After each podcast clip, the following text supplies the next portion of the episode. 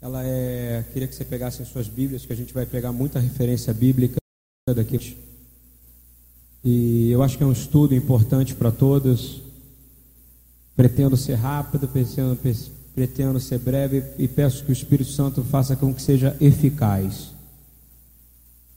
Eu acho que vocês não fazem ideia da quantidade de fatores que lutaram para que a gente não tivesse aqui nesse momento. Não digo por causa da casa do Senhor, eu digo por causa de você ser crente, de você crer em Yeshua e de você ser chamado para trabalhar na obra, porque se você é crente, você foi chamado para trabalhar numa obra, e uma obra árdua, é um exército.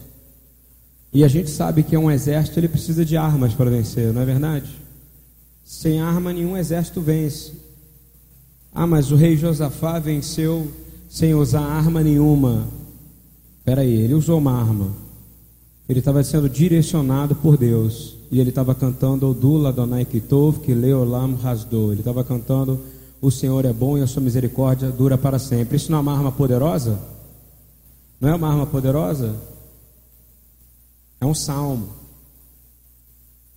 Tem, e eu quero dizer que Davi foi da mesma forma encarar Golias. Ele não foi encarar Golias dessa maneira. Ele fala: Você pode vir armado como você quiser, mas eu estou vindo municiado do nome do Senhor dos Exércitos de Israel.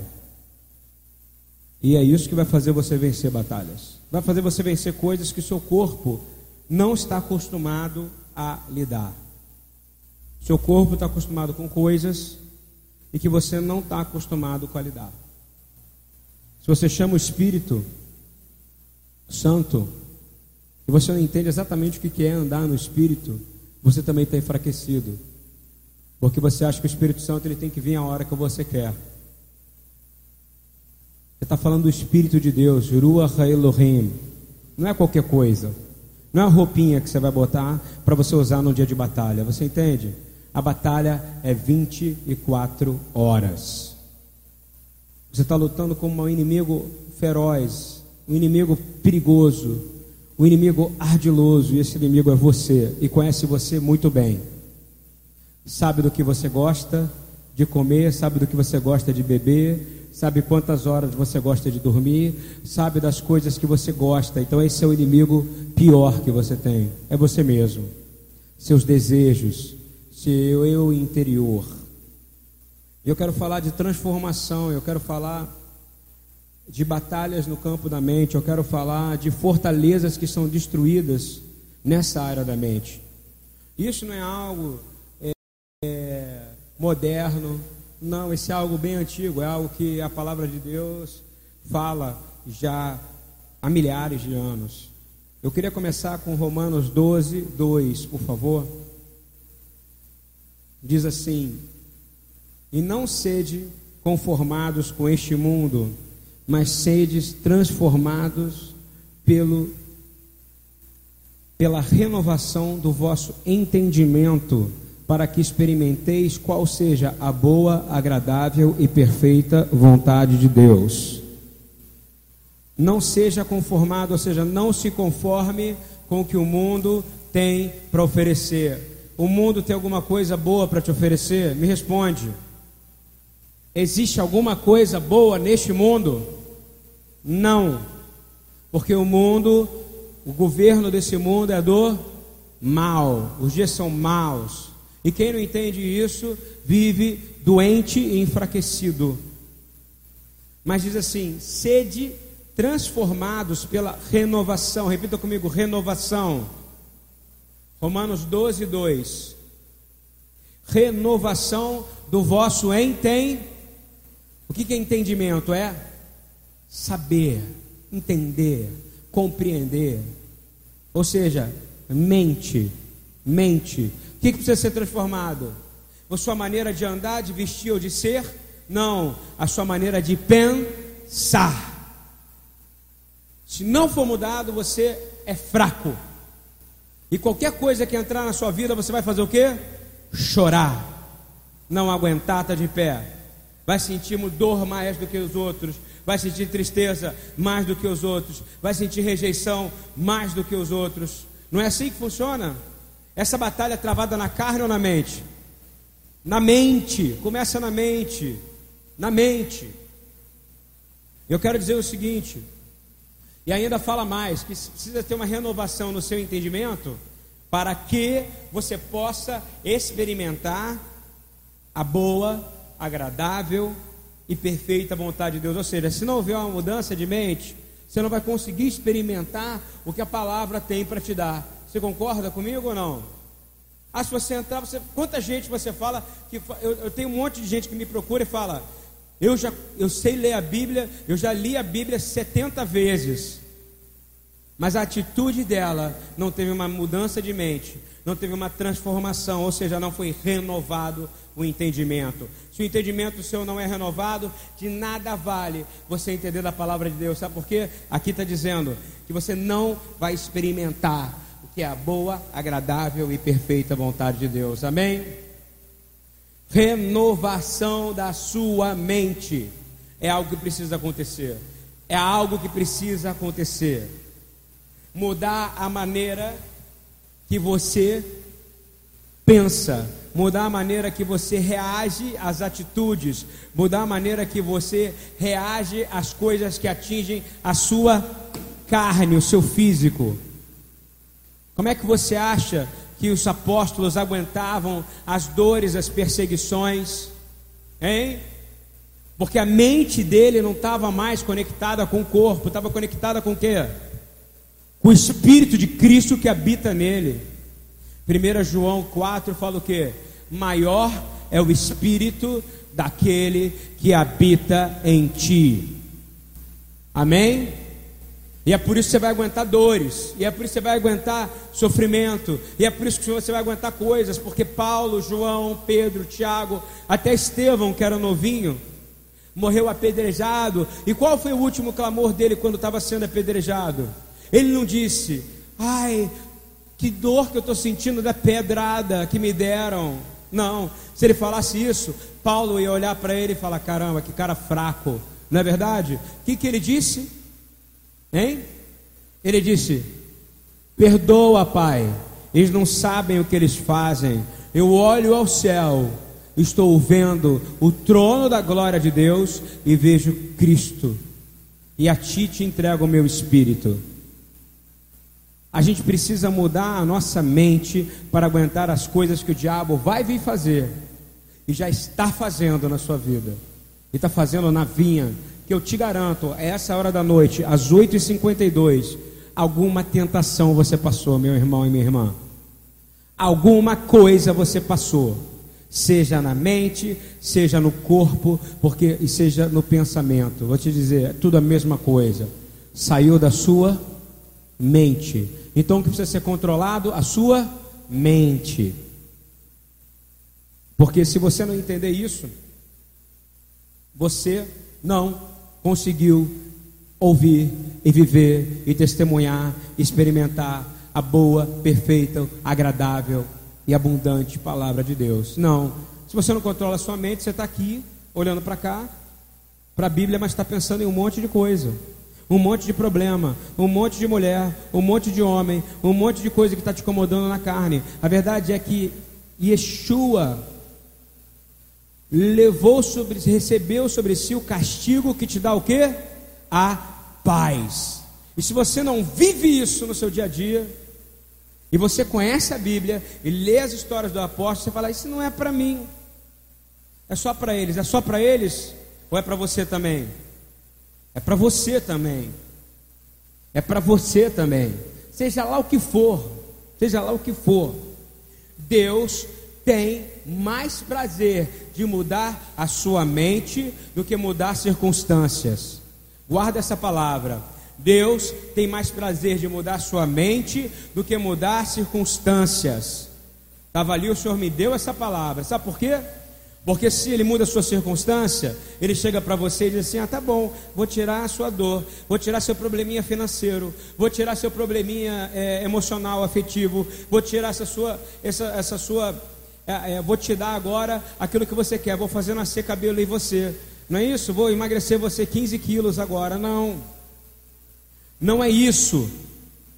Sabe por quê? Porque quando ele fizer, quando ele fizer, porque ele já fez maravilhas. Lá no povo, você imagina que ia cair pão do céu? Alguém consegue imaginar isso? Rabino falou outro dia dessa maneira. Eu digo mais: o povo saiu, saiu do Egito, viu o mar abrir. Tem mais maravilha do que essa? Alguém aqui já andou no meio de um mar aberto? Não, ninguém. Jesus, Yeshua veio abrir a mente e dizer: Eu ando sobre as águas. Mas olha só, milagre. O povo, Jesus fez sair a água de uma pedra. Eu falo Yeshua mesmo, foi ele. Ele fez cair pão, o maná. Mas o povo queria comer pepino. Queria comer, queria comer outra coisa. Gente, ele sabe que não adianta mudar circunstâncias somente. Você entende isso? Senão não ia ter crente nenhum no INCA. Não é verdade, Ana Lúcia? não é isso? Tem crente no INCA? No Instituto Nacional do Câncer? Um monte. Tem crente doente hoje? Um monte. Porque Deus tem mais prazer em mudar o que há mente do que mudar a circunstância. A circunstância é o resultado da mudança de mente. Quando você pedir, você tem que pedir, Senhor, muda a minha mente. Muda, muda, muda. Pois nenhuma coisa que Ele possa te dar que venha mudar circunstâncias, vai mudar a sua mente. Vai mudar por um tempo. Você vai sentir um, você já tomou remédio para dor, não é isso? Painkillers, analgésico. Ele passa a dor, mas se for uma doença, o que, que vai acontecer? Ela volta. E você daqui a pouco está viciado em quê? Em remédio. Em remédio. Não é assim que funciona. Se você não dorme e você quer tomar remédio para dormir, você vai tomar remédio para dormir e daqui a pouco você está viciado em quê? Porque o teu problema não está nisso. Eu digo mais: tudo o que acontece na terra começa na mente do homem. Você entende isso? Porque o Senhor deu autoridade para o homem a fazer através da sua palavra. E para você falar, você tem que fazer o quê? Quando você antes de falar, é normal que a gente faça o quê? Pensa. A grande batalha que é travada dentro de você está entre. Bota os dedinhos aqui na orelha esquerda, aqui, fala assim. Na orelha esquerda. E em qual orelha? Na direita. Está entre um lugar e outro. Qual é o lugar? A mente. Nesse espaço pequenininho, nesse, nesse momento agora, do eu falando com você, está sendo travada uma batalha gigantesca. Você está preocupado agora Será que o Tiago está chegando? Será que ele não está? Será que ele está bem? Será que ele não está? Não é verdade? Você tem muitos pensamentos. Mas agora o seu pensamento tem que estar tá em quem? Cristo. Mashiach Yeshua Adoneino. Porque Ele é capaz de trazer aquilo que é impossível à existência. Você compreendeu o que eu estou dizendo ou não? Mas se não mudar sua mente, nada vai acontecer. Nada. Os seus pensamentos, seus pensamentos controlam sua mente. Toda ação começa no pensamento. Seja ele bom ou seja ele mal. Se eu pensar algo mal, vai gerar que eu faça o que? Algo mal. Se eu pensar algo bom e eu fizer, eu vou fazer algo bom. Quantas coisas ruins aconteceram no mundo porque pessoas não souberam segurar a distância que entre tem o pensar e o fazer, não é verdade? E é por isso que o ministério de Yeshua e o ministério daqueles que guardam a Torá é um ministério preventivo. Guarda comigo, ministério preventivo. A Torá de Deus ela existe para ser preventiva. Quando eu falo Torá de Deus, leia-se, como disse Paulo, a lei de Cristo. Cristo tem uma lei. Qual é a lei de Cristo? A Torá, que ele escreveu com o próprio dedo. Entende isso? Isso é poder, gente. O Evangelho não é palavra, é poder para mudar sua maneira de pensar e mudar completamente sua maneira de lidar com os problemas que entram na sua vida. Provérbios 4, 22 e 23 diz o seguinte: Porque são a vida para os que as encontram e saúde para todo o seu corpo. Guarda com toda a diligência o teu coração. Parar para ensinar um pouco de hebraico para quem está vendo e para quem está nos assistindo. Grande, grande parte da tradução da nova versão de hoje, da NVI, elas usam um pouco do hebraico. E a versão clara do hebraico, quando a gente fala coração, a gente fala levavra, a gente fala do coração, nafsherá, de toda a alma. Quando fala levavra, do coração, está dizendo o quê? Tudo, o tudo. Teu coração não é tudo hoje? Se eu tirar seu coração, o que vai acontecer com você? Acabou. Game over. Fim. Então ele está dizendo aqui: guarda o teu pensamento, porque dele procedem o que?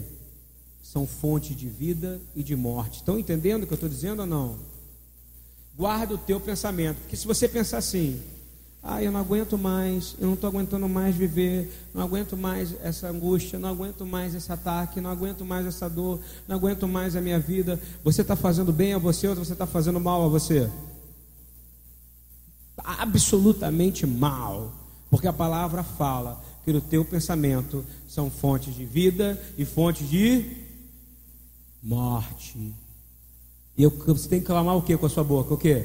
Vida, vida vida e vida em abundância. Amém? Eu tenho certeza absoluta de que sua saúde emocional, a sua saúde emocional não é distinta da sua saúde espiritual. Vocês concordam comigo? A sua saúde emocional não é distinta da tua saúde espiritual, seja ela lá qual for a sua doença, seja qual for o seu problema.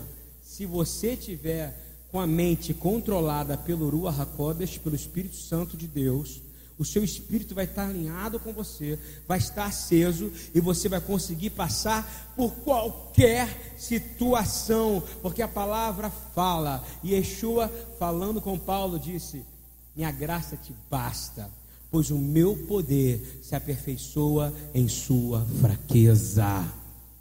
Amém?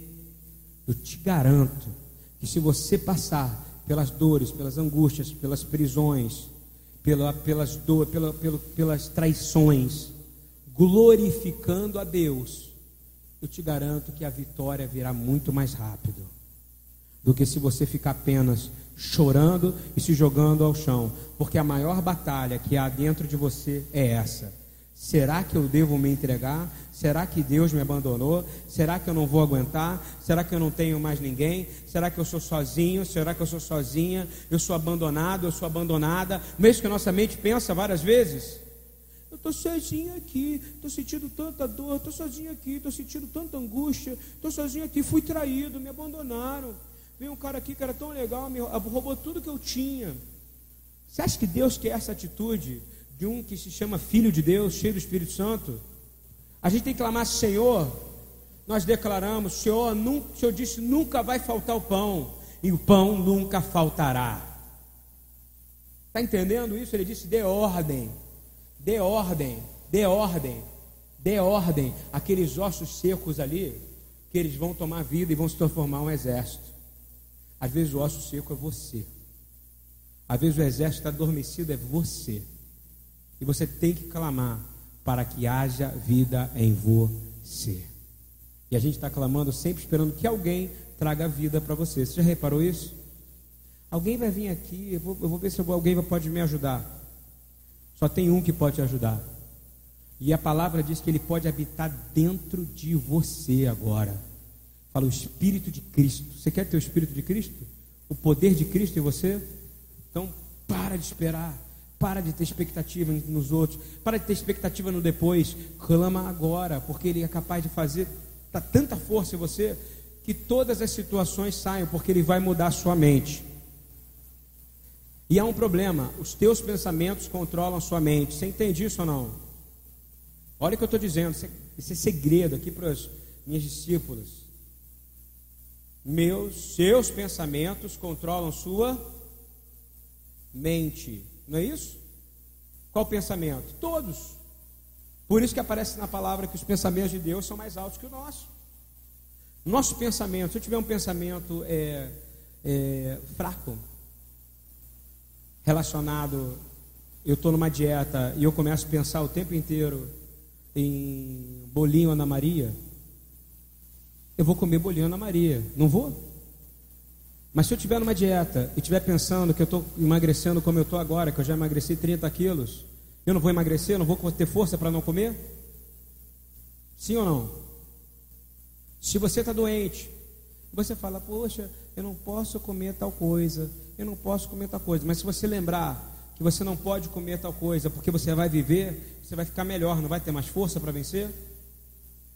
Esse é o segredo. Seu pensamento controla a sua mente. Isso vale para tudo. Você precisa, eu vou dar dois pontos para vocês. Você precisa controlar a sua mente, pois é nela aonde é traçada a batalha da sua vida. Repita comigo: preciso controlar a minha mente, pois é na minha mente onde existe o campo de batalha da minha vida, aonde será o bem e o mal vencido. Você é tentado aonde? Na mente. Toda tentação que você passa é aonde? Ah, eu não vou ser tentado, meu amigo. O rei da glória, Malhut Hakavod, Yeshua foi tentado, você não vai ser? Me responde. Você vai ser tentado aonde? Na mente. Na mente. O pecado tem peso de morte, não tem? A gente não tem falado isso muito. O cara chega para mim e fala: Pastor, eu cometi adultério. Eu respondo para ele? Morreu. Você está morto. Você pode ressuscitar. Tiago 5,14 na cabeça dele, não é isso? Confessa, se arrepende aos santos, aos presbíteros, não é isso? E aí, nós vamos ungir você com óleo. Quem sabe você vai ser curado se você se arrepender verdadeiramente e você será sarado porque a oração do justo tem poder. Tiago 5,14. Mas até ele se arrepender, confessar os pecados, e verdadeiramente isso tem que ser congregacionalmente. Você entende isso? Por isso que é importante estar num corpo, porque você precisa dar frutos. E quem vai ver esse fruto? Você mesmo? Não. Pessoas precisam ver que você mudou. Não é verdade? Não precisa, a comunidade na qual você serve, a comunidade de crentes, Precisa ver que você agora é um ser que consegue conviver com outros, porque você se arrependeu verdadeiramente. Você começa a dar frutos que podem dividir com o próximo. O pecado tem peso, e o peso é na mente. Inveja é pecado? É. Preocupação é pecado. Porque você não confia no, no, em Deus, é pecado contra o Espírito Santo de Deus. Angústia é o angustiador que coloca em você tristeza contida, contínua, se fala que a alegria do Senhor é a nossa força, se o Senhor fala que você vai, vai, vai, vai, vai fluir de ti rios de água viva, cadê a alegria? Todo tipo de coisa que gera essas reações que eu estou dizendo da tua mente geram, fazem com que você seja empurrado para pecar. Medo, inveja, preocupação, angústia, tristeza e tudo. Queria que vocês abrissem Romanos 7, 22 e 23, por favor para você entender o nível de guerra, tá? E a gente que é crente tem mania de chamar esse tipo de coisa que entra em nós, tipo seta, não é isso? Fui setado, não é isso que fala? Recebi uma seta de preocupação, recebi uma seta de inveja, recebi uma seta de tristeza, uma seta de angústia. Eu quero dizer, stop it, para aí, para aí, para aí. Não é bem seta, não. O problema está dentro de você. O problema está dentro de você, porque se você falar que é certa, você nunca vai se arrepender. É a guerra que está acontecendo dentro de você. Romanos 7, 22, 23. Eu acho que eu achei esse exemplo. Diz bem que o que é uma guerra. Porque segundo o homem interior, segundo o homem interior é o que? Algumas traduções falam o que? Mente, raciocínio, pensamentos, ok? O eu, o eu interior, que é muito falado na psicologia. O homem interior tem o prazer na lei de Deus. Ou seja, aquilo que eu queria, Paulo fala, fazer ou não, faço, não é isso? Mas vejo nos meus membros, ou seja, nas outras partes do meu corpo, outra lei, que batalha contra a lei do meu entendimento. Olha só que guerra agora. É uma lei contínua, uma batalha para te tirar do que? Do caminho do Senhor. Lei significa o quê? Torá. Torá significa o quê? Instrução. Instrução significa o quê? Alvo. Caminho que te leva ao alvo. E o que, que acontece quando você tem essa batalha? Você fica sem saber para onde ir. E está aqui, é uma lei que vai a batalha contra a lei do meu entendimento, o que você leu na palavra e sabe que tem que fazer contra o quê? Hein? Os outros membros. Aquilo que não tem nada a ver aquilo que você não gostaria de estar pensando, os teus desejos, aquilo que você está gerando em você, desejos que te tiram o que? O entendimento da palavra de Deus. Lembra que a gente falou lá em cima? Entendimento, experienci, experienciado, entendimento da perfeita, plena, agradável palavra de Deus. Continuando, e me prende debaixo da lei do pecado que está nos meus membros isso é muita confusão. Olha só, no IDI, hoje mesmo eu respondi perguntas sobre Shabat, sobre sábado. Isso aqui é outra coisa. Olha só, gente, presta atenção. Você não tem que cumprir mandamento porque você tem medo. Você entende isso? Você não tem que cumprir mandamento porque você tem medo da punição do mandamento, porque você é louco se você tiver isso. Se você cumprir a lei porque você tem medo da punição do mandamento, você está acreditando que eu como pastor ou qualquer outra da comunidade, se você chegar aqui falando que você pecou X coisa, nós vamos apedrejar você. Você está entendendo o que eu quero dizer? Nós vamos te expulsar daqui, nós vamos raspar seu cabelo, nós vamos botar você na água para ver se você adulterou ou não, vamos fazer você comer comida amarga. Nós vamos fazer, vamos saber, vamos querer analisar se você está com, com, com metsorá, com lepra ou não. Eu vou ficar olhando. Não, não é isso que ele está dizendo? Ele está dizendo que a pessoa vive debaixo dessa lei do medo. Do medo, ele não aboliu a lei. Você entende o que eu quero dizer? A lei do medo, da punição da lei na carne. Não. Yeshua levou sobre si e por suas pisaduras todos nós fomos o quê? Curados. Curados. Porém, você guarda os mandamentos porque o teu entendimento te leva a falar que eu amo a Cristo, eu amo o Mashiach, e é por isso que eu tenho que guardar os, os mandamentos, para porque eu amo a Deus. Ele fala: aquele que ama o meu Pai, esse sim guarda os, os meus mandamentos. Você entende isso? Ele tirou a punição, tanto é que não tem mais. Quando ele foi, subiu aos céus, depois da cruz, acabou, não tinha mais punição, não tinha mais apedrejamento, não tinha mais nada disso, entende isso? Pelo contrário, as pessoas começaram a ser perseguidas porque o amavam, porque o seguiam, não é isso? E bem-aventurado aquele que é seguido, é perseguido por minha causa. Então eu estou dizendo que você guarda o mandamento porque você tem entendimento, não porque você tem medo de morrer. Você entendeu o que eu quero dizer ou não? Isso é bem diferente. Tem que guardar? Tem que guardar. Tudo que você puder fazer, tem que guardar, porque você tem que ficar mais perto de Jesus, porque ele guardava todos os mandamentos. Tudo, tudo, tudo que você puder fazer, tiver ao seu alcance, que você não é capaz de guardar os 613 Mishpatim Roquim, não é. Mas tudo que você puder fazer, faça. Tudo que está na palavra, faça, porque Ele mesmo, que é o seu mestre, é o nosso Senhor, disse: Eu não vim, eu não vim abolir a lei, eu vim o quê? Cumpri-la em mim. A palavra fala que escreveu com dedo. Que dedo? Ele tem dedo. É o dedo dele em fogo escrevendo nas pedras. Quando a gente receber em Shavuot, Pentecostes agora, nós vamos lembrar que as dez, os dez, aquelas tábuas que foram escritas por Deus, a primeira, não a segunda, depois que, que, que Moshe quebrou, ele ficou irado, não foi? ele jogou, não foi a tábua e ela quebrou. A primeira, aquela que foi escrita, foi escrita pelo dedo de Yeshua em fogo. Amém? Então você não vai cumprir esses mandamentos? Tudo que está ali, guardar Shabat, ah, vai guardar Shabat, meu irmão. Porque se você não mata, se você não mata o próximo, se você não assassina, se você não desonra seu pai e sua mãe, se você não adultera, se você não comete falso testemunho, se você não pode idolatrar outro Deus, por que, que você pode guardar o Shabat? Por que você pode não guardar o Shabat? Você não tem esse direito. Você está cumprindo parcialmente. Pelo menos os dez mandamentos, meu irmão, você tinha que conseguir guardar. E dentro dos dez mandamentos tem uma coisa, que é o Shabat. Estou dando exemplo para você. Você vai morrer se não guardar o Shabat? Não. Ninguém vai te expulsar nem nada, mas você está em desobediência à palavra de Deus. Está entendendo isso ou não? Ponto. E ele fala: vim cumprir, vim cumprir, vim cumprir. Bom, já falei muito, pulei. Mas está vendo a mente. Concorda que tudo isso tem a ver com a mente?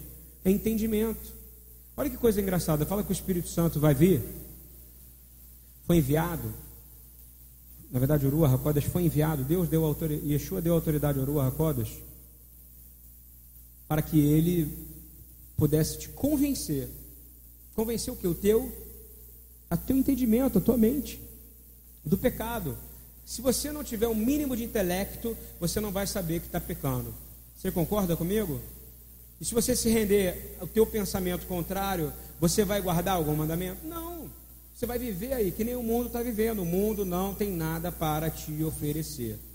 Eu quero dizer uma coisa: a batalha da mente é 24 horas. A batalha da mente não é hoje, vamos morar no culto hoje à noite, vamos morar em casa daqui a pouco? Não. Yeshua já disse claramente: orai e vigiai. Ele não disse orai de manhã, vigiai à noite. Ele disse orai e vigiai. Ele foi imperativo. Isso é um mandamento? Sim ou não? Ah, então o mandamento de Yeshua: orai e vigiai. Porque 24 horas a sua mente pode direcionar para um caminho que pode te levar à morte. E você pode ir enfraquecendo todas as áreas da sua vida. E vou dizer mais: às vezes você está consciente dessa batalha, tá? Às vezes você está dizendo, pô, eu estou numa batalha aqui, pastor. Eu gostaria que você orasse por mim, que eu não estou me sentindo bem. Aí vem com aquele papo, né? Fui setado aqui na minha mente, recebi uma seta poderosa. Pô, eu falo, nem foi uma seta, né, meu irmão? Isso que está me falando é uma lança, né? Nem foi uma lança, foi uma bazuca, não é verdade? Vai aumentando, né? Cada, cada assunto. Peraí. Você precisa entender. Você está consciente quando isso acontece. E quando você não está consciente, também acontece, não é verdade? E aí você vai para lá e toma uma rasteiríssima de você mesmo. Não é isso? Não é verdade? Simples como isso é. Essa batalha é muito intensa.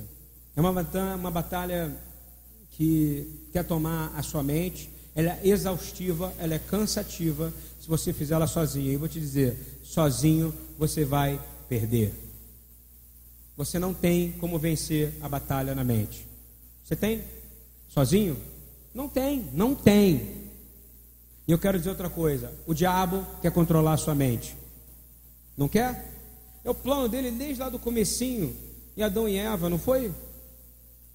Adão e Eva. Olha como é que é, é malicioso. O diabo obrigou Eva a comer a maçã. Come a maçã aí agora, senão eu vou te encher de tapa, Eva. Vou te dar uns tapas, não é isso? Vou te, vou te botar em cativeiro. Abriu a boca dela, tampou o nariz dela, porque nem uma criança para encontrar maçã. Não. Ela convenceu a Eva. E quantos de nós somos convencidos a fazer coisas erradas? Entende como é que funciona? E ali só tinha uma lei para seguir: não comerei da árvore, do fruto da árvore do conhecimento do bem e do mal. O diabo quer controlar a sua mente, o mundo quer controlar a sua mente. Sabe qual é o bem mais precioso que você tem? A sua mente para o mundo. Você sabia disso? Você sabe disso. Entretenimento, televisão, jornal, Facebook, Twitter, WhatsApp, é, você anda na rua, você ouve informações, às vezes você já está pensando coisa que você nem pensou, mas porque você foi bombardeado com informações 24 horas por dia, e você acha que isso não causa doença em você? Me responde. Você acha que não vai te causar doença física? Vai, porque se você é de Cristo, você não pertence a esse mundo. E se esse mundo é entre você, ele vai fazer muito mal a você. Muito mal, muito mal.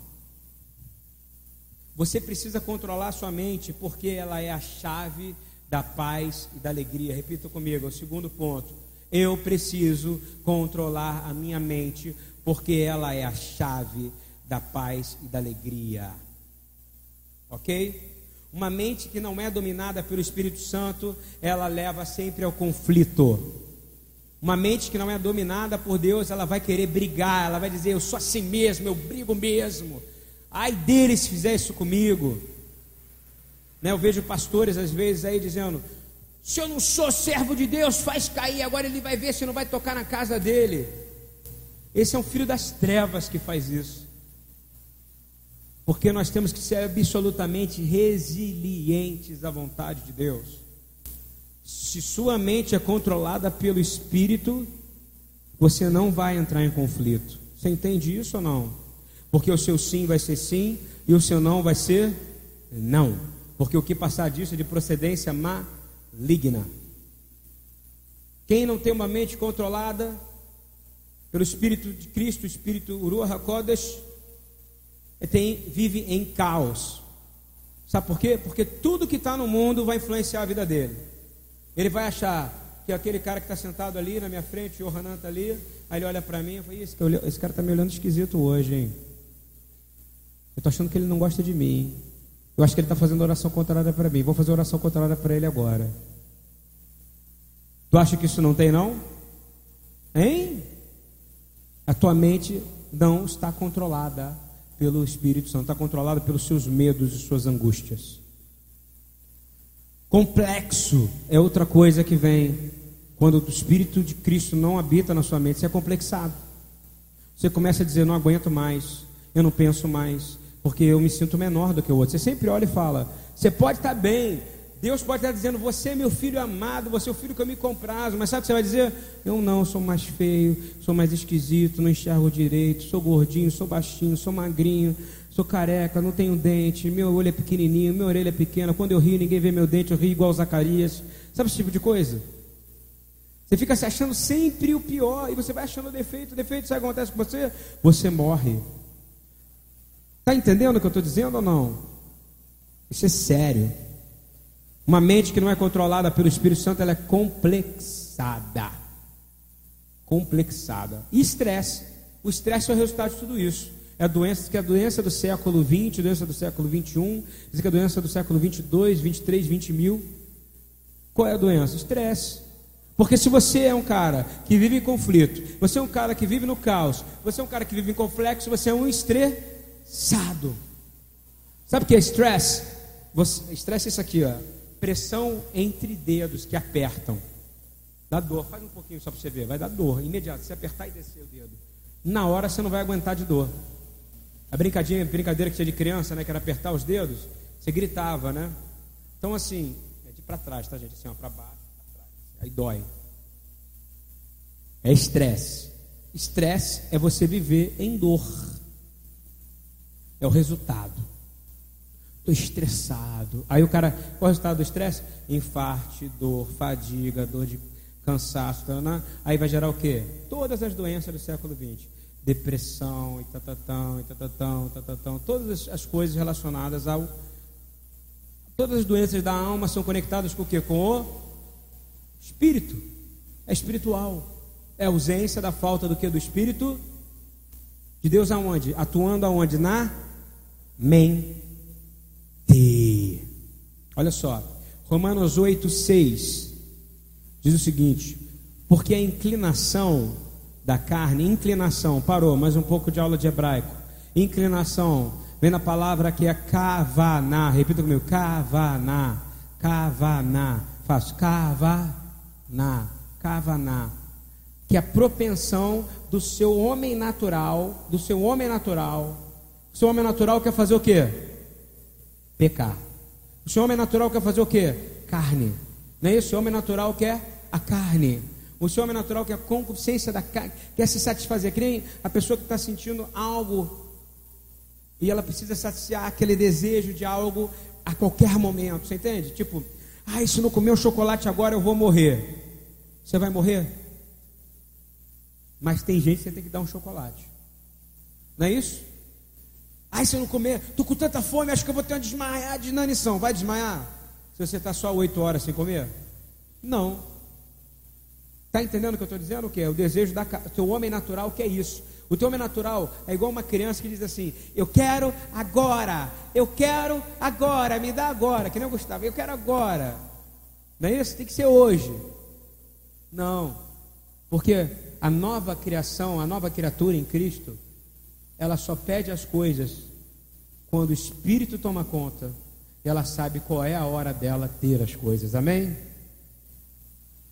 Você sabe que você está passando por aquilo, por aquela situação difícil, foi porque todas as coisas cooperam para o bem daqueles que amam a Deus. Estão entendendo mais ou menos o que eu estou dizendo? O importante do controle da mente. Continuando o versículo 8, 6, diz assim: Mas a inclinação do espírito, ou seja, já o ser que é transformado, ou seja, aquele que não é mais ligado com a, a, a antiga, na velha natureza, ele já está na nova natureza, está na nova criação, no ser restaurado, não é isso?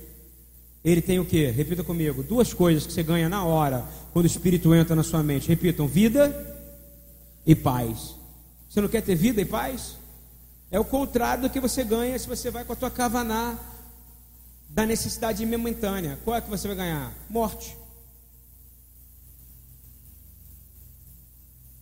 Eu imaginei que a gente tem três pilares para poder vencer esse tipo de batalha na mente.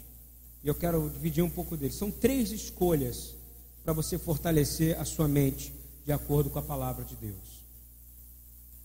Primeira coisa, repita comigo: ninguém tem o poder de controlar a minha mente.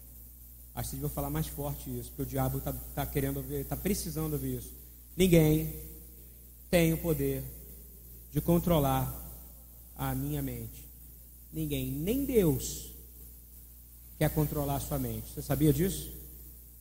Deus não quer controlar a sua mente?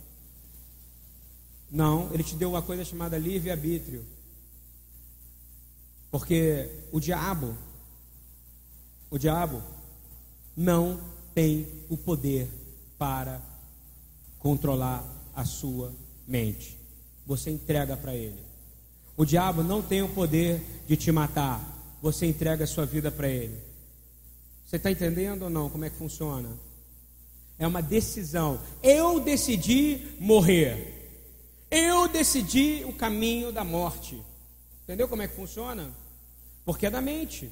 Da mesma forma que a decisão de crer em Jesus não é uma decisão, senão não ia ser crer. Eu te obrigo a você crer em mim. Deus vai fazer isso aí, ó. Crê em mim agora, cara. Se não crê em mim agora, tu vai morrer. É assim que ele faz? Não. Ele fala como? Todo aquele que nele crê terá vida eterna. Mas ele diz assim: lá atrás, quando foi dito para. Na época da construção do templo, foi dito que não seria, o convencimento não seria nem pela força, não é isso? Mas seria pelo Espírito nem por força, nem por violência, mas pelo Espírito. Ainda está valendo isso. Você já imaginou se eu fosse converter alguém? Aí eu levasse um grupo de cara fortão, eu falei, hoje nós vamos converter 50 pessoas. Eu falava, segura ele aí que eu vou meter a pancada nele. Converte, cara. Aceita Jesus agora. Aceita Jesus agora. Dá um mata-leão nele agora, para ver se ele aceita. Ah, eu aceito. Não, não vai ser assim. O poder é muito maior. Porque a mente é tão poderosa e tão preciosa que Deus ele não quer teu corpo, ele quer a tua mente. E o diabo ele quer a sua vida roubando a sua mente. Você entende isso? Só que o poder da vida e da morte está onde? No seu pensamento. Então, três pontos para a gente avançar e terminar. Primeiro, você tem algo que você precisa. A sua mente precisa ser alimentada. Repito comigo: minha mente precisa comer. Coisa estranha. É verdade, minha mente precisa comer. Não precisa comer? Precisa se alimentar? Uma boa alimentação te faz bem, não faz? Toda vez que eu vou nutricionista, ele chega para mim. Eu estou fugindo dela já há um tempo, tá, gente? Vai fazer uns três meses que eu não vou nela. Ou mais. Mais. Muito mais. Perdão, Senhor. Porque foi ele que me deu esse tratamento. Eu não fui, porque eu não tive tempo, mas eu não é justificativa. Tá vendo? Já peguei um erro meu. Já vamos resolver agora nisso. Olha só. Toda vez que você vai lá, ela vai dizer assim, está faltando ferro. Ela vai te dar um alimento que tem o quê? Não é isso? Não é isso, médico? Não é isso, doutora? Alimentos não, alimentos não têm poder de te dar vitaminas? Alimentos são fontes de vitaminas. fontes de proteínas, não é isso? Tem gente que fala assim: agora eu não vou mais comer glúten. Não tem a dieta do glúten que é famosa agora, porque glúten faz mal. Teve a época do ovo, que o ovo fazia mal. Agora o ovo faz bem. Aí agora tinha a dieta do, sei lá, nem quero falar de dieta, porque cada dia muda essa dieta, não é verdade? Cada dia algo faz mal. Na verdade, o que faz mal é você não ter um pensamento pleno e um entendimento pleno do que você tem que viver. Porque isso, até isso, você vai ter discernimento do que é bom ou do que é ruim para você comer. Por exemplo, no dia que eu entendi que refrigerante não era coisa de Deus, refrigerante não é coisa de Deus, não vou falar disso agora. Me procura que eu vou explicar por quê. Quer te matar. Eu parei de tomar. E comecei a parar aqui. Você pode reparar que nos cultos de sábado tem o quê? Mate, suco, não é isso? Cadê a coca, pastor? Não, se eu não tomo, eu vou deixar vocês tomarem? Não é isso que tem que fazer? Mas entrou na minha mente. Tá certo que minha mulher orou muito para eu parar. Mas eu parei por só quando eu tive entendimento. Você entende como é que funciona ou não? Isso não vale para tudo na nossa vida? Você precisa de entendimento. Entendimento do que causa morte. É, se você é, é, entender que os, os, analistas, vou pegar uma faculdade agora, Oxford, que é uma mega faculdade em Londres e tem nos Estados Unidos também, diz o seguinte: que os melhores líderes tomam as melhores decisões quando têm as melhores informações. Entenderam o que eu falei ou não? O melhor líder toma a melhor decisão se tem a melhor o que? Informação. Ué, a informação é o que? Alimento, não é para a mente? Se ele está bem alimentado com informação, ele vai tomar o que? Excelentes decisões, porque ele está bem informado sobre tudo. Não é isso? Eu quero dizer que a melhor informação e o melhor alimento, e o alimento que você tem que tomar, comer, é a verdade. Amém? O alimento que vai curar a vitamina para o teu cérebro se chama verdade e que vai entrar no seu corpo e vai mudar a sua saúde, se chama verdade. E sabe onde é que está esse alimento? Ele está na palavra de Deus, de Gênesis Apocalipse. Ali tem a maior informação. E essa informação vai mudar a sua vida. Ok? Mateus 4,4. Jesus olha para o diabo. O diabo olha para Jesus. Jesus podia fazer assim, o diabo sumia, não podia ser Rassatan que é o inimigo das nossas almas, inimigo. Ele não podia dizer, sai, cala a boca, cara. O que, que ele fez? Nem só de pão viverá o homem, mas de toda a palavra que sai da boca de. Aleluia. É isso que vai te ajudar. Não é isso que vai fazer você vencer nenhum outro desafio, não vai ser você poder agir fisicamente. Ele deu essa aula, ele não podia agir fisicamente. Ele não podia. Ele podia. Ele tinha autoridade, porque a palavra fala justamente nessa passagem que as bestas feras da terra vieram servi-lo e os anjos do céu ministraram, ou seja, a, os debaixo da terra e a e o céu vieram o que ministrar a ele ali naquele lugar. E o que, que ele disse? Como o Senhor da glória, como Malhut Elohim, o rei de Deus, o rei, o rei do trono, o rei que reina no trono de Deus, o que, que ele disse? Meu irmão, eu não vou fazer nada com você porque você não é nada perto da palavra que sai da boca de Deus. Ele estava com fome, te garanto que ele estava com fome. Qual, qual é a dieta para você se alimentar com a verdade? Hein? Todo dia. Fala para o irmão, todo dia. Come todo dia. A dieta, se você fosse lá agora e eu fosse seu, seu nutricionista, eu ia escrever assim: você precisa comer a palavra de Deus todo dia, porque ela é a verdade. A sua mente, a vitamina que a sua mente mais precisa se chama a verdade. E a verdade vos libertará. E quem disse isso é a própria palavra viva, e o nome dele é Jesus. Amém? É isso que você precisa na sua vida. Nada além disso. E vou te dizer uma coisa. É interessante isso. Quando eu vou no meu nutricionista também, ele falou para mim, eu achava que se eu comesse muito de manhã, e não comesse no almoço, estava tudo bem. Se eu comesse muito no almoço e não comesse o dia inteiro, estava tudo bem. Ele falou que não, que isso me faria engordar. Ele me disse: se eu comesse pequenas porções de três em três horas, eu não engordaria. Está entendendo isso?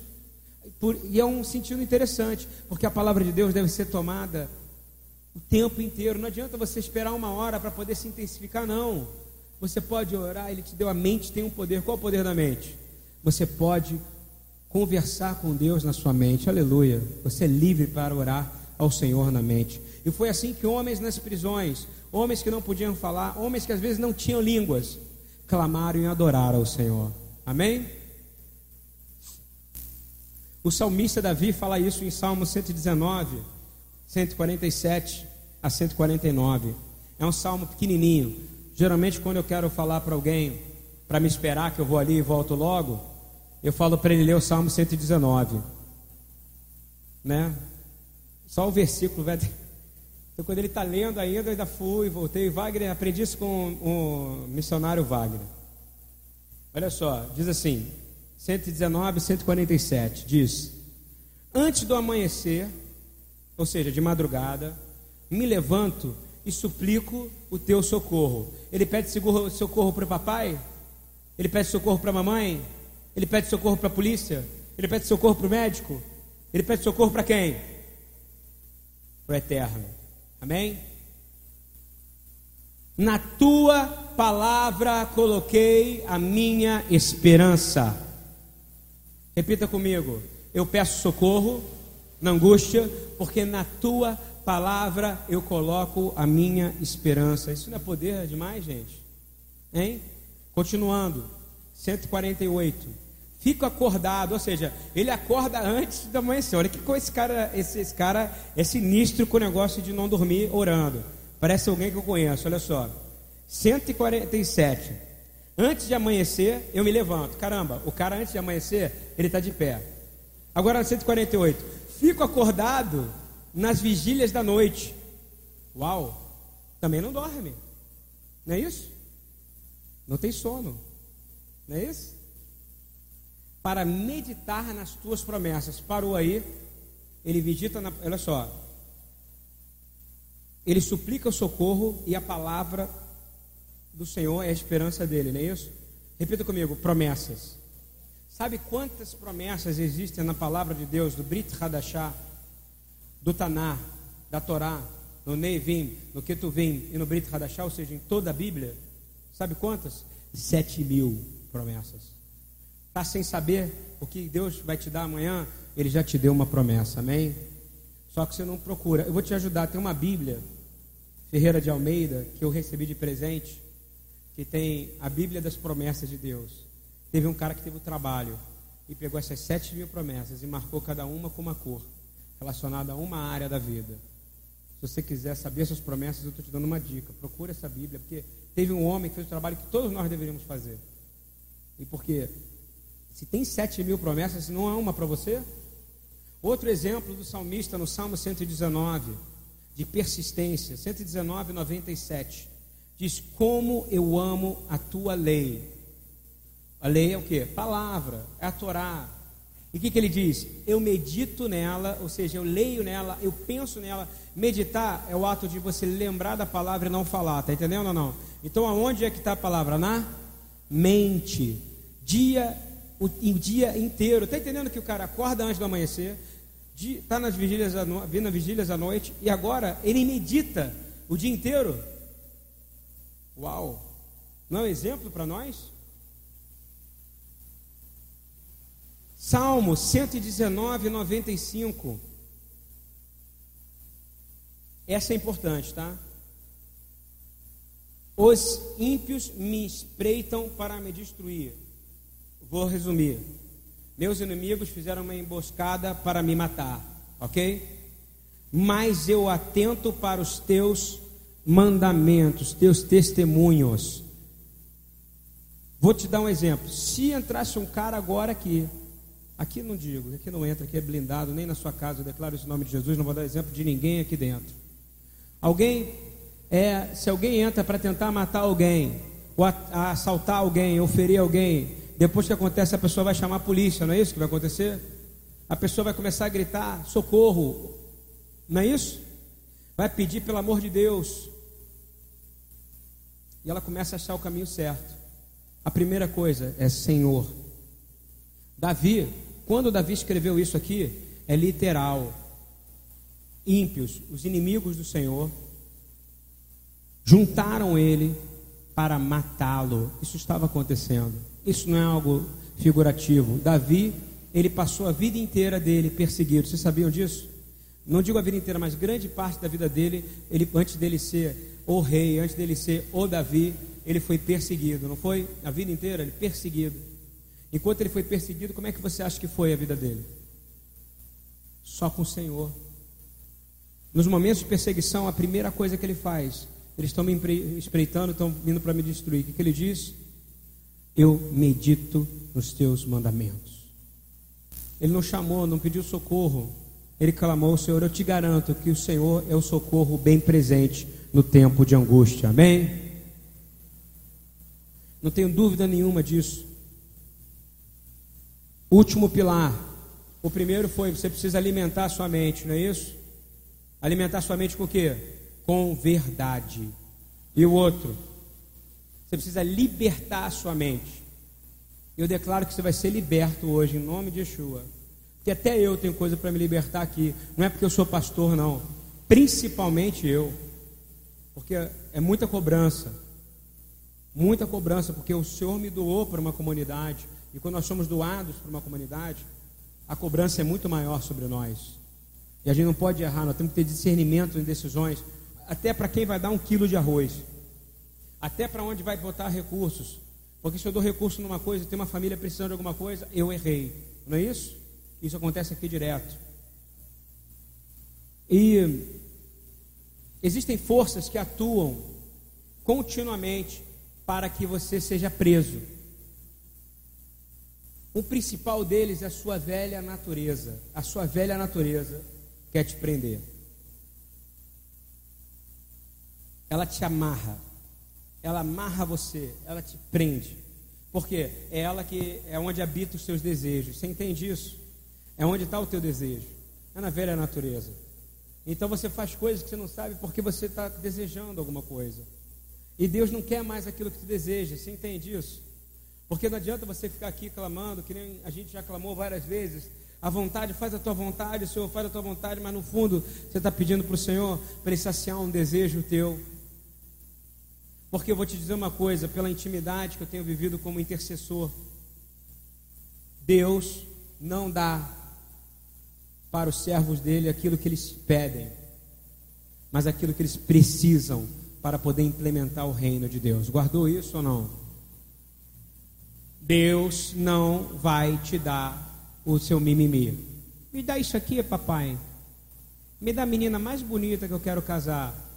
Ele vai te dar o que você precisa para ser a sua esposa, para ser a mulher virtuosa que vai tomar conta da tua casa. Isso vale para as mulheres também. Para de ficar pedindo coisa para ele. Ele sabe a hora certa que ele vai te dar o marido. Ele vai te dar o melhor. Ele não vai te dar o que você pede, ele vai te dar o que você precisa para servi-lo melhor. Se você burlar essa lei, sabe o que você vai fazer? Você vai saciar um desejo teu. Entrou o quê? Em pecado. Porque você não está deixando a vontade de Deus agir. Por que, que você entrou em pecado? O ministério não é preventivo? E você está clamando a vontade de Deus o tempo inteiro, e você está querendo que seja feita a tua vontade, não a dele. Então a sua vontade se sobrepõe à autoridade de Deus. Isso não pode acontecer. Você quer o que você pede ou o que você precisa? Hein? Me responde. Você quer o que você pede ou o que você precisa? É difícil, porque às vezes você precisa menos do que você tem você não quer aceitar isso. Entendeu? Às vezes você precisa, você pede, você precisa menos do que você tem, menos do que você pede. E eu te garanto, que isso é uma das coisas que Satã quer controlar a sua mente. Avançando. Você já se pegou orando e de repente você teve um pensamento muito fora da, da caixa? Me responde. Hein? E você fala, meu Deus, como é que eu pensei isso? Não é isso? Absurdo. Você pensa numa imagem que você não queria ver. Você fala, como é que eu posso ter visto isso nesta oração? Quem é que agiu naquele momento? A sua velha natureza, estimulada por quem? Por Rassatan, pelo inimigo da sua alma. Louvado seja o Senhor. Se você, na hora que você estava orando, você sentiu que isso foi horrível, significa que o Espírito Santo de Deus habita em você. Amém? E todo mundo que diz, já vivi isso, glória a Deus, o Espírito de Deus está em você. Porque ele te convenceu que você poderia estar em pecado e você entraria em pecado. Está claro? Quando você acorda de manhã, Satanás, ele atua em algumas coisas. O Senhor me mostrou ali dentro. Ele diz assim: quando você fala, meu Deus, eu não acredito que está chovendo de novo. Ah, não estou me sentindo bem. Os primeiros pensamentos da manhã, antes de escovar o dente. Não vou ter um bom dia.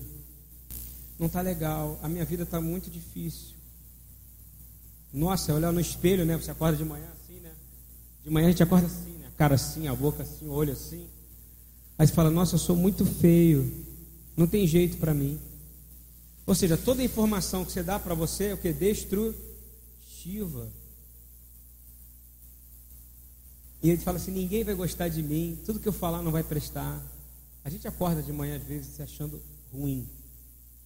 Eu quero dizer o seguinte: se você acordou de manhã, foi porque Deus acreditou em você e confiou em você e confiou que Ele pode te usar para o propósito dele. Amém? Porque se Ele quisesse, Ele não te devolvia a vida ao amanhecer. Quando eu digo a vida, a mente, a consciência. Satanás lança sementes o tempo inteiro. Quando você sofre, vem um pensamento e você diz assim: ai, eu não mereço isso, minha vida é isso, minha vida é aquilo. O que, é que eles vão pensar de mim? Que, que vão achar de mim se eu estou passando um problema de necessidade, com vergonha? Não é verdade? Sobre isso, Paulo fala claramente, segundo Coríntios 2, 10 e 11. Estou terminando, hein? Segundo Coríntios 2, 10 e 11. Se vocês perdoam alguém, eu também perdoo. E aquilo que perdoei, se é que havia alguma coisa para perdoar, perdoei na presença de Cristo por amor a vocês. A fim de que Satanás, olha só, estou falando o tempo inteiro disso, não tivesse vantagem sobre nós. Repita comigo: Satanás não tem vantagem sobre aqueles que são quebrantados, que pedem perdão. Você falou que a palavra perdão vem de perder? Hein? Perdão vem de perder. A gente não quer perder nada. Você já percebeu isso? Vou dizer de novo. Quando você perdoa, na presença de Cristo, quando você está na presença de Cristo, Satanás não tem mais vantagem sobre vocês. E aí vai entrar na mente. Segundo Coríntios 10, 11, no finalzinho diz assim: Pois não ignoramos as suas intenções. Diabo tem intenções? Cristo tem intenções? Tem. Se você vivendo de Cristo, Satanás não pode te tocar. Amém? O seu último inimigo são os valores do mundo, os valores do mundo. Nós não podemos ter valores do mundo em nós, de forma alguma. Vão querer te empurrar valores do mundo, vão querer te dizer que você tem que caber no padrão do mundo, você tem que ser aquela roupa que está no mundo, você tem que andar da maneira que está no mundo, falar como está no mundo, se vestir como o mundo te manda, comer conforme o mundo te manda. Eu quero dizer, se o mundo jaz no maligno, alguma coisa que o mundo te influencia é bom? Não, nada é bom. E sobre isso tem uma palavra poderosa na primeira epístola de João 2, 16 e 17. Diz: Pois tudo que há no mundo, a cobiça da carne, a cobiça dos olhos e a ostentação dos bens. Olha só o que, que o mundo tem para te oferecer: cobiça da carne, cobiça dos olhos e ostentação dos bens. Não provém do Pai, mas do mundo. O mundo e a sua cobiça passam. Repita comigo: o mundo e a sua cobiça passam. Declara, está passando de mim agora, em nome de Yeshua. Mas aquele que faz a vontade de Deus permanece para sempre. Aleluia. Está entendendo ou não? Tudo vai passar nesse mundo. Mas se você guardar a vontade de Deus, Você vai permanecer para sempre lúcido. Lúcido. Sabe qual é a oração que eu tenho feito mais ultimamente? Lucidez espiritual. Posso ensinar? Clama por lucidez. Para que vocês tenham discernimento nas suas orações, para que elas não sejam emocionais. Para que elas sejam verdadeiramente o Espírito de Deus fluindo de dentro de você. Para que sua oração não que a sua mente não controle sua oração. Você entende isso? Porque às vezes você está naquela empolgação e não é mais o Espírito que está falando, mas é o seu desejo. E aí você está clamando o seu desejo numa oração. O Espírito Santo nunca vai falar o que você deseja, mas o Espírito Santo sempre vai te ensinar a pedir o que você precisa, porque o Espírito Santo vai te falar aquilo que você precisa e vai ser saciado. O Espírito Santo nunca vai fazer você pedir algo que você não será saciado. Compreendeu ou não? Segundo Coríntios 10, 3 a 5. Pois embora, e eu quero fechar com esse versículo, lendo ele, essa linguagem da guerra, segundo Coríntios 10, 3 a 5 diz: Pois, embora, repita comigo para a gente terminar, bem acordados, todo mundo.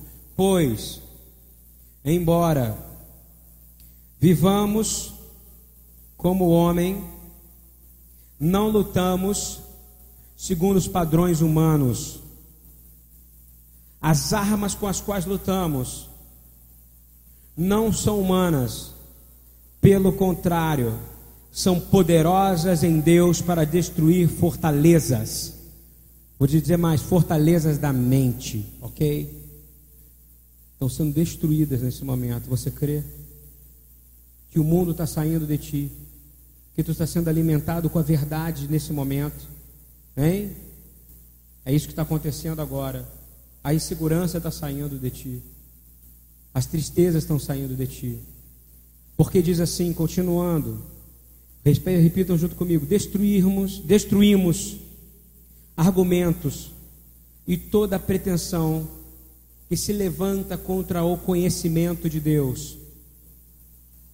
E levamos, declara, declara comigo agora, que seja levado cativo todo pensamento da minha mente que seja desobediente à palavra de Deus, à vontade de Deus.